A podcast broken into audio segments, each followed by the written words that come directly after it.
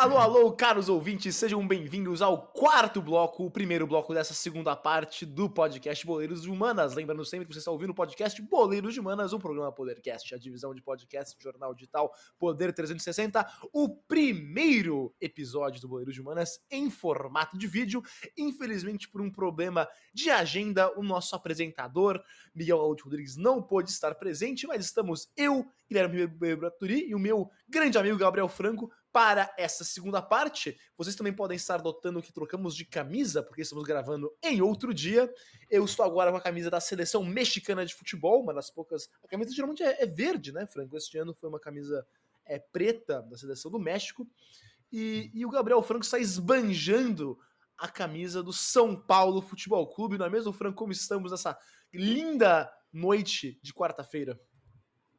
Ah, cara, a melhor quarta-feira que tem é a quarta-feira de Libertadores do São Paulo, então por isso que eu tô usando essa camisa maravilhosa aqui. E sim, uma belíssima camisa do México, que inclusive mudou o emblema da seleção esse ano, né? De fato, de fato, tá meio degradê. Tá mais não bonito, degradê, né, pela- De fato, é interessante, né? A gente tá fazendo aqui uma abertura que a gente geralmente não faz, porque a gente tá gravando outro dia. Geralmente a gente começa de uma vez o bloco. Mas como não tá o Miguel, É. como estamos com camisas diferentes, achei relevante fazer essa apresentação.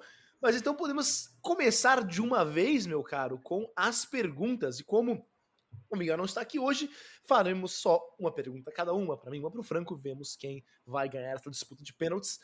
E eu vou começar, meu caro, porque minha pergunta, né? Vamos é, continuar com esse tema aqui de, de mergulho. A gente falou de mergulho, né? De esportes, mergulho, esportes subaquáticos, mas nesse tema de mergulhar, de submergir, a minha pergunta tem a ver com submarinos. Porque uma das obras literárias mais importantes da literatura. Obras literárias, mais ou menos a literatura é boa, né? Mas é uma das obras literárias mais importantes da, da história. É um livro que tem a ver com o submarino que mergulha, obviamente mergulha, que é o 20 mil léguas submarinas, meu caro. E minha pergunta é muito simples: quem é o autor desta obra? Seria ele A.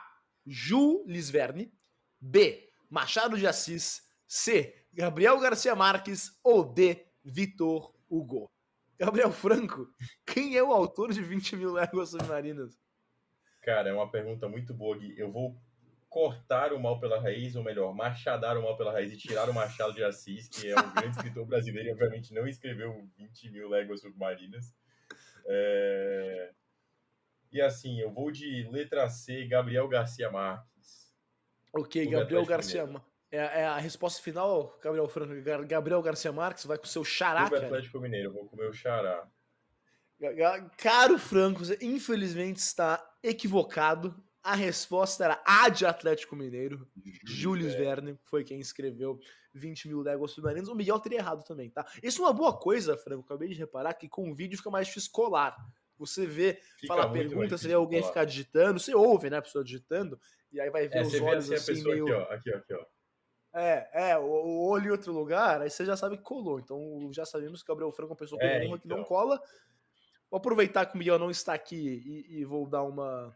Né? Vou fa- fazer umas acusações aqui. O Miguel cola, gente. Ele ganha sempre porque ele cola. Com certeza. Tem umas perguntas que eu faço que não, eu não sei como ele acerta. Bom, então, Gui, já que eu errei, eu quero ir direto para minha. Direto e reto. Eu falei no início, acho que na minha introdução, os três tipos de mergulho existentes, e o Miguel também comentou, você também comentou sobre. Então, eu, sabia, eu queria saber se você lembra disso, já que a gente está gravando outro dia. Então, quais são os três tipos de mergulhos existentes? Letra A, sincronizado, o livre e o autônomo. Letra B, o profissional, o livre e o ornamental. Letra C, o profissional, o livre e o olímpico. Ou letra D, o profissional, o livre e o autônomo. Olha, essa é difícil, tá? Essa eu não tenho a menor ideia, inclusive. Mas a gente tem que fazer, usar nossas táticas do Enem, né, cara? Tem anos. Eu, inclusive, nunca fiz o Enem, pra ser completamente sincero. Mas eu ouvi por aí que temos que. Vamos cortar aqui a primeira, porque eu acho que deve ter profissional, porque tem três vezes. O autônomo aparece duas vezes, então eu vou assumir que é também. Agora, então eu vou de D. D de, de dado, D de. Um clube começa com D, Franco. Você quer ganhar dedonha. Não consigo começar nenhum clube começa com de Um futebol clube começa com D. começa com, com D. A Dinamarca, Dinamáquina, o. Dinamáquina, Dinamáquina. D de Dinamarca. Dinamo Dresden, muito bom. Dinamo Dresden da Alemanha, D é, profissional, livre e autônomo. E, le, e letra D de de novo o Gui acertou a resposta. Parabéns, Gui. resposta correta, corretíssima.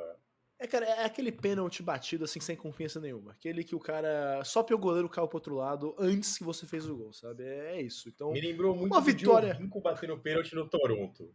É exato. É, foi, é o Jovinko, cara. É, é, um jogador assim que Giovinco, de vez em quando deixa, deixa a desejar. então, que com essa.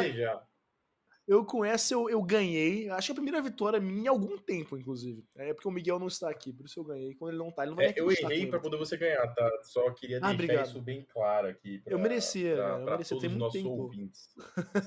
eu teria colado aqui, o Miguel. De fato. E tem muito tempo que eu não ganho, acho que eu, acho que eu mereci essa. Mas após essa vitória não convincente minha, é que nem quando o Galo ganhou na Tom Benz, né? 2x1, um, aquela vitória meio morna. Enfim, fechamos aqui as nossas as nossas, o nosso shootout e passamos para o último bloco desse episódio, as alternadas.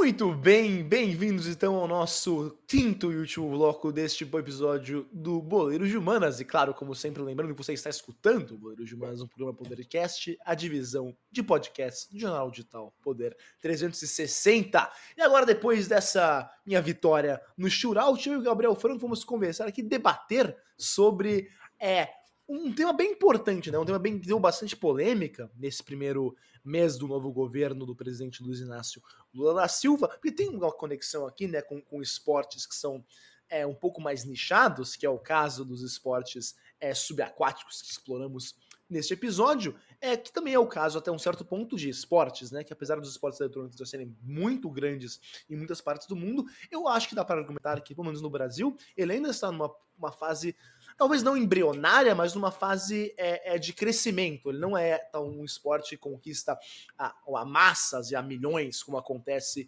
é, no, na Coreia do Sul, no Japão e outros países asiáticos, até mesmo é, em países desenvolvidos como os Estados Unidos. No Brasil, claro, tem milhões de pessoas que acompanham os esportes eletrônicos, mas é. não está ainda no nível de, digamos, uma Coreia do Sul. Acho que pode-se dizer isso categoricamente.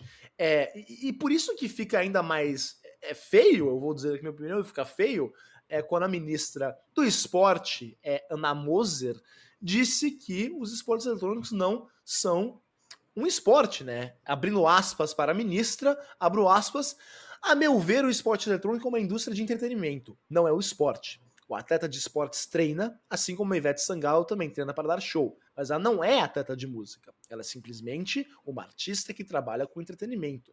O jogo eletrônico não é imprevisível. Ele é desenhado para um programa, programação digital e cibernética. Uma programação, ela é fechada, diferente do esporte. Fecha aspas. E, e ela também usou isso, né, como, como uma maneira para evitar que os esportes se beneficiem dos mesmos recursos públicos que os esportes tradicionais, o que é, ao meu ver, um, talvez um pouco de um problema, mas vamos conversar mais sobre isso.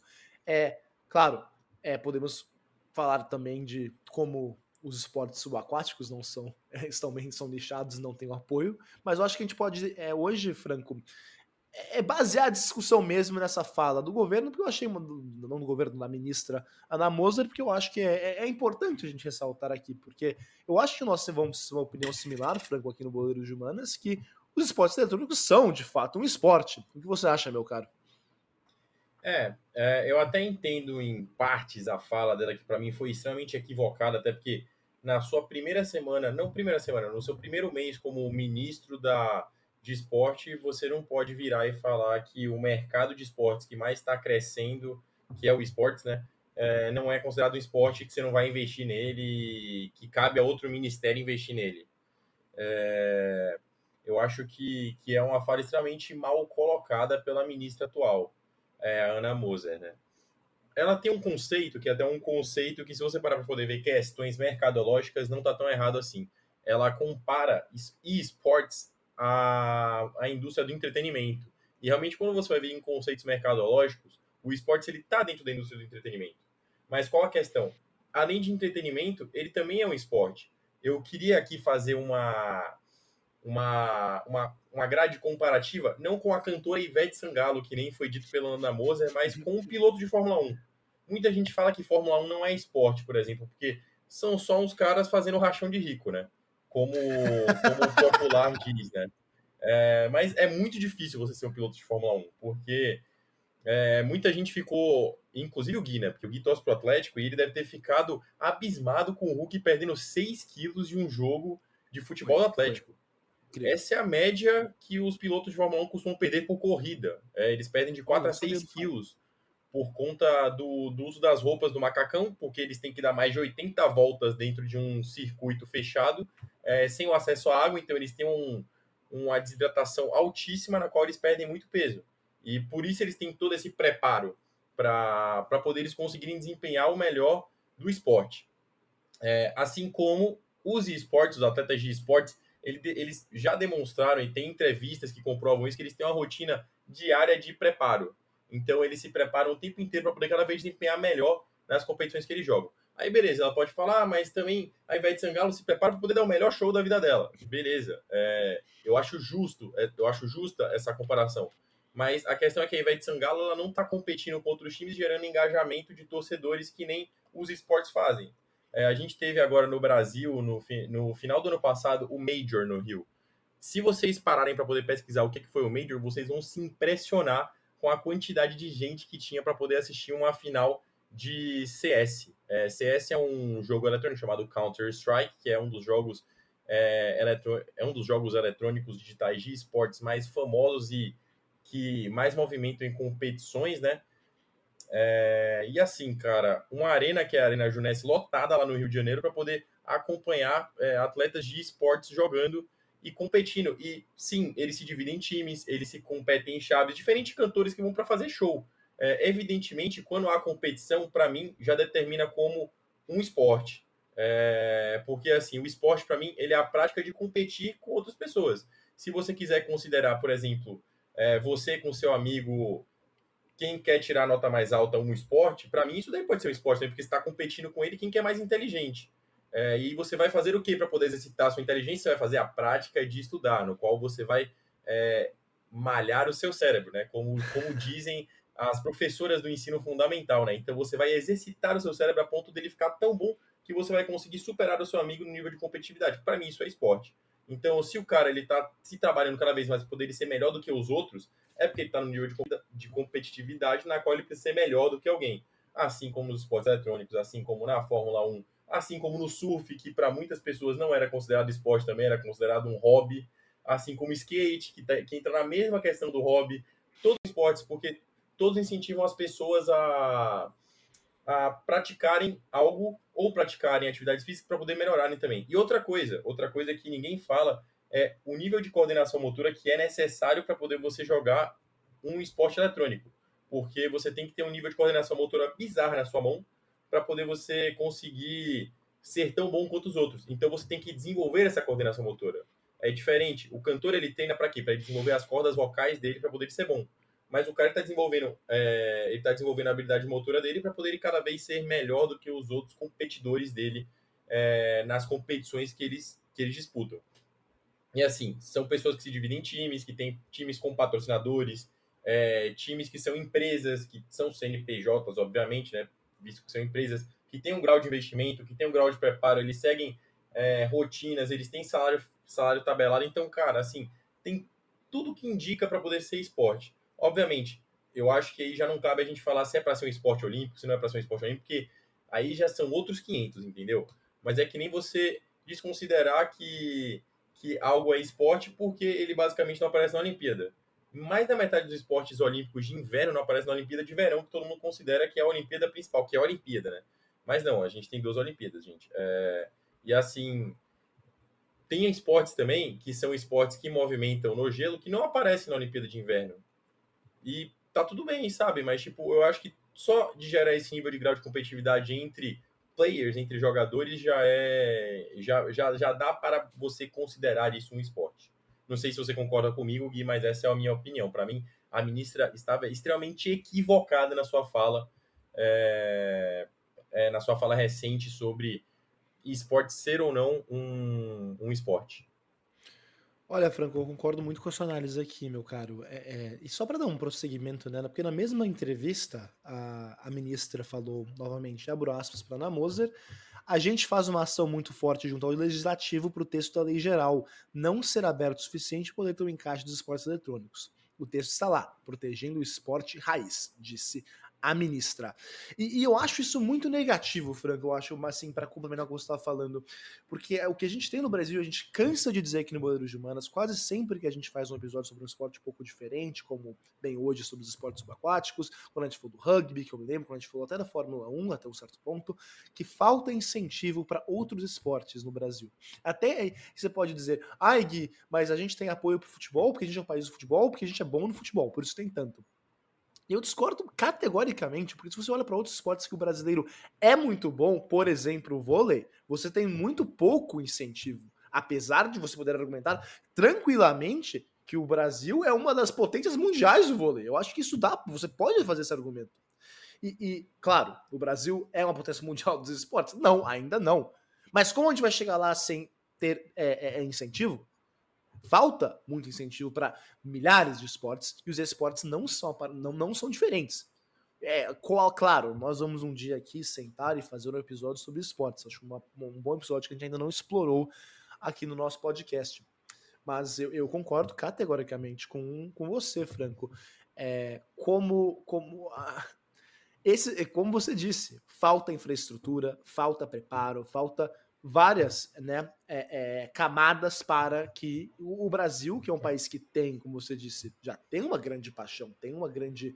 É, é, é muitas, muitas milhões de pessoas que veem os esportes brasileiros, que apoiam é, atletas, talvez, é atletas brasileiros, principalmente agora que temos a, a Twitch está muito forte no país, com nomes como o Gaules, o próprio Casimiro, que é, mostram esses esportes de forma gratuita para os seus milhões de seguidores, é, está só se popularizando mais e mais. E, e, e isso, assim, agora a parte disso tudo que eu falei, o presidente da França, Emmanuel Macron, já disse que trabalha para que os esportes tenham uma ligação com as Olimpíadas de Paris em, 2020, em 2024. Ah, isso quer dizer que vamos ter expostos às Olimpíadas de Paris? Eu acho que não. Eu acho que não é, não tem tempo hábil para isso ser planejado. Mas estamos nesse caminho. Eu acho que estamos num caminho para que, talvez nas Olimpíadas de 28 ou talvez de 32, no mais tardar, já tenhamos alguma modalidade de esportes eletrônicos nas Olimpíadas. E aí que? É, uhum. É, continua não sendo um esporte de verdade, porque você não está correndo por aí? Isso é assim um questionamento importante que eu vou que eu quero deixar aqui é, é para os nossos ouvintes, porque eu, eu, discordo muito de que você tem que é, usar todo o seu corpo e suar muito para que seja um esporte, como o Tronco bem usou o, o, o exemplo da Fórmula 1. E eu quero, eu quero dizer mais, eu quero fazer um exercício mental com os nossos ouvintes aqui. Quando você imagina um, um jogador, um atleta de esportes em si, um cara que ganha a sua vida é, sendo atleta de um time de, de esportes competitivo, qual que é o fisiotipo do cara que você imagina? Eu sei qual foi o fisiotipo que você imaginou, porque isso é um grande preconceito em cima do, do estigma que é criado em cima da criança, é, da criança, eu vou usar um termo aqui que é pejorativo, mas é a criança gordinha que joga videogame, é, que fica no quarto dela comendo o dia inteiro. Não é mais assim, gente, não é assim. E se for assim também não tem problema. A gente já cansou de ver atletas profissionais de outros esportes, são esportes considerados esportes, né, que estão na, na Olimpíada, por exemplo, com problemas de sobrepeso e não tem problema. Se o cara consegue desempenhar bem a função que ele faz, o esporte que ele faz, tá tudo certo, não tem problema algum. É, o importante é deixar as pessoas serem felizes, tá? Mas assim, é, esse preconceito que é gerado em cima do estereótipo criado do, do atleta de esporte é, que gera que gera toda essa questão do pessoal achar que esportes não é um esporte realmente. Se você for pesquisar quem são os melhores jogadores, os melhores ou os atletas mais conhecidos de esportes do Brasil, você vai ver que a maioria deles, é, cara, aparentam, é, aparentam ser é, pessoas que não tem nada a ver com o estereótipo que você construiu na sua cabeça. São pessoas totalmente opostas. Vão ter uns que vão ser assim, mas não tem problema, porque também tem atleta profissional de futebol que não é que não é padrãozinho de atleta de futebol, tem atleta de luta que não é padrãozinho da, da luta, o UFC, que é um esporte é, muito muito de contato, que as pessoas elas brigam com a balança o tempo inteiro, poder ganhar peso, perder peso, ganhar peso, perder peso, ganhar peso, perder peso. Você vê atletas que, por exemplo, na categoria peso pesado, que é a categoria mais, é, mais pesada do, do UFC em si, né? É, desculpa a redundância, mas é porque tem que explicar também, porque tem gente que não conhece o UFC. Você pode ver atletas que são aquelas montanhas de forte, ou atletas que são aquelas montanhas de, de massa, é, de pura massa. Porque o cara se, se desenvolveu, o corpo dele, a luta dele, para poder lutar dessa maneira. Assim como no peso pena, você vai ver atletas magrinhos, franzinos e atletas que são mais definidos e maiores. Então, é, assim, não quer dizer muita coisa, sabe? O, a, o preparo de cada atleta vai como cada um escolhe predefinir o jogo. E não tem que ter preconceito em cima de algo, seja é, de um atleta de um esporte que o cara precisa ser bombado, não precisa ser bombado para poder o cara ser bom, ou de um esporte que o pessoal acha que a pessoa ela tá acima do peso, que não é bem verdade, porque muita gente não tá, e se tiver também tá tudo certo. O importante é, é a pessoa desempenhar bem. Eu concordo em tudo que você disse, Franco. E, bem, como o nosso a primeira parte do nosso podcast sobre esportes subaquáticos, sobre, enfim, todas essas modalidades, foram foi um pouco longo. Acho que vamos encerrar aqui um pouco mais rápido o debate do que é comum para o episódio não ficar demasiadamente longo. Então, é, algo mais a declarar, Franco? Ou podemos fechar esse nosso episódio? Só queria declarar a todos os ouvintes que o Gui sabe, o Miguel sabe, eu não sou militante, eu só estou prezando pelo que eu acho correto. Eu acho que devemos ser corretos em todos os pontos. Correto. E eu acho que é bem isso. Eu acho que o importante é defender o que você acredita, é, independente de quem está no governo. É, o importante é cobrar. Em qualquer maneira, em qualquer democracia saudável, o importante é cobrar, porque no final do dia, quem manda somos nós. Nós não. Nós, eu e o Franco, né? Ninguém mais manda. e agora, é, enfim, com esse comentário um pouco polêmico, terminamos então esse nosso 51 primeiro? 50, agora eu me confundi. 50 episódio. 51 episódio do podcast Boleiros de Humanas. Claro, como sempre, não esqueçam de compartilhar essa nossa segunda parte, o episódio inteiro. Voltamos em duas semanas para um tema que ainda não decidimos. Então, nos vemos lá. Até a próxima. Um abraço e tchau.